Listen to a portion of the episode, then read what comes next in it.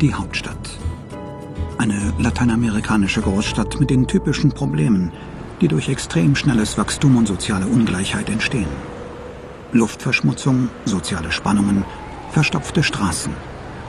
Fünfeinhalb Millionen Menschen leben hier. Ein Drittel der Einwohner des ganzen Landes.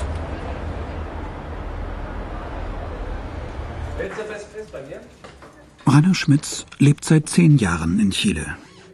Er forscht zum Thema Luftqualität. Er ist einer der wenigen hier in Santiago, die per Fahrrad dem Smog trotzen. Wir wissen immer noch nicht genau, welche Phänomene dazu beitragen, dass wir Feinstaubpartikel in der Luft haben. Natürlich kennen wir die Emissionen, wir kennen einige chemische Prozesse, aber wir kennen nicht alle, bei weitem nicht alle.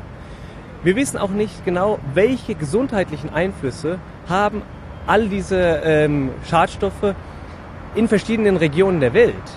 Hier in Santiago leben wir immer mit relativ hohen Schadstoffkonzentrationen in der Stadt. Welchen Einfluss haben diese permanenten hohen Schadstoffkonzentrationen auf die Gesundheit der, der Leute?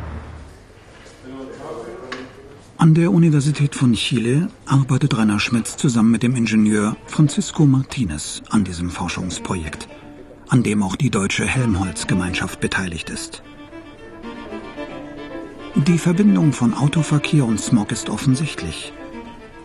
Aber wie lassen sich die Menschen dazu bewegen, das Auto weniger zu nutzen?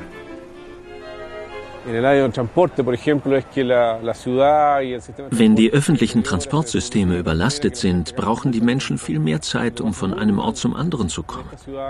In Städten, die sich auf diese Weise entwickeln, sinkt die Lebensqualität. Das muss nicht gleich eine Katastrophe oder den totalen Zusammenbruch bedeuten, aber es ist auch nicht einfach, solche Fehlentwicklungen wieder gut zu machen. Unser Ziel ist es, die entscheidenden Faktoren in den rasant wachsenden Städten rechtzeitig zu erkennen. Dann ist es möglich, solche Risiken durch eine sinnvolle Verkehrspolitik abzuwenden.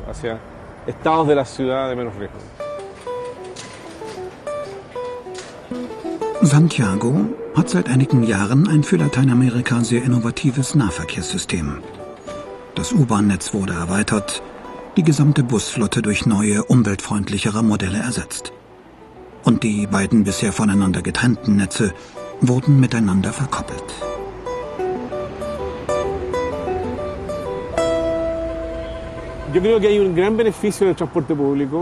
Der öffentliche Nahverkehr hat einen enormen Nutzen für die Gesellschaft. Und die Gesellschaft muss ihn schützen, denn er löst das Transportproblem auf die kostengünstigste Weise. Viel günstiger als das Auto, denn er verbraucht weniger Ressourcen. Energie, Luft und vor allem Raum. Keine Stadt der Welt würde das aushalten, wenn alle Menschen sich im Auto fortbewegen. Also, was können wir tun? Das muss die Gesellschaft entscheiden.